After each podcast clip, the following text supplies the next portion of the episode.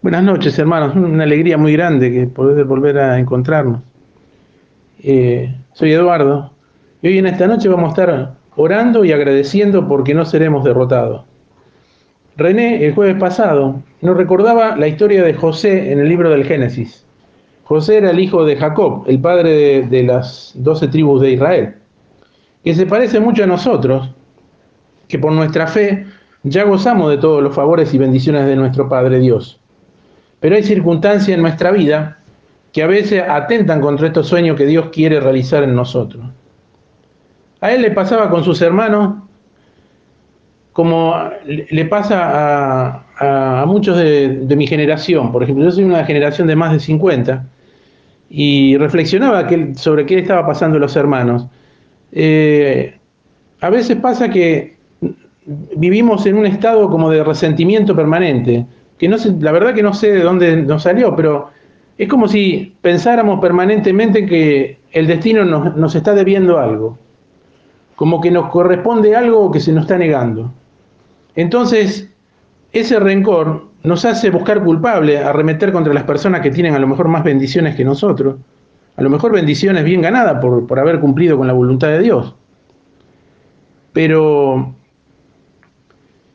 como el, resultado de nuestra vida no, no, eh, no depende de, de, nada mágico, depende de nuestras propias decisiones.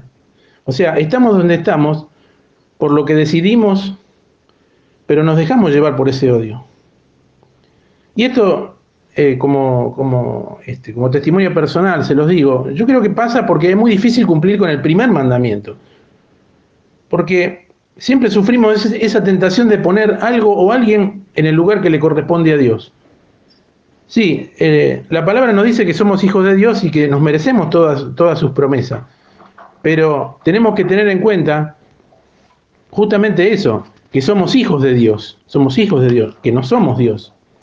Y René también nos recordaba ese quebrantamiento que José tuvo cuando se reencuentra con su familia.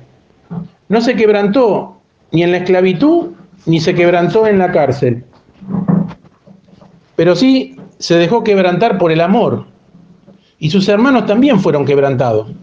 Bueno, fueron quebrantados por esa culpa, pero también fueron redimidos por el amor de José.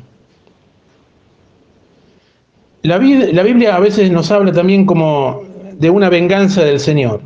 Pero esta historia nos revela que la verdadera venganza del Señor es el quebrantamiento de los corazones orgullosos. Por eso en esta noche, Padre del cielo, te damos gracias. Te damos gracias por todas tus bendiciones, las presentes y las que van a venir. Y te pedimos como en tu salmo, crea en nosotros un corazón puro, renuévanos con un espíritu firme, y nunca nos dejes que nos apartemos de tu amor. Te lo pedimos por tu Hijo Jesucristo. Amén. María, Madre de Dios y Madre nuestra, ruega por nosotros.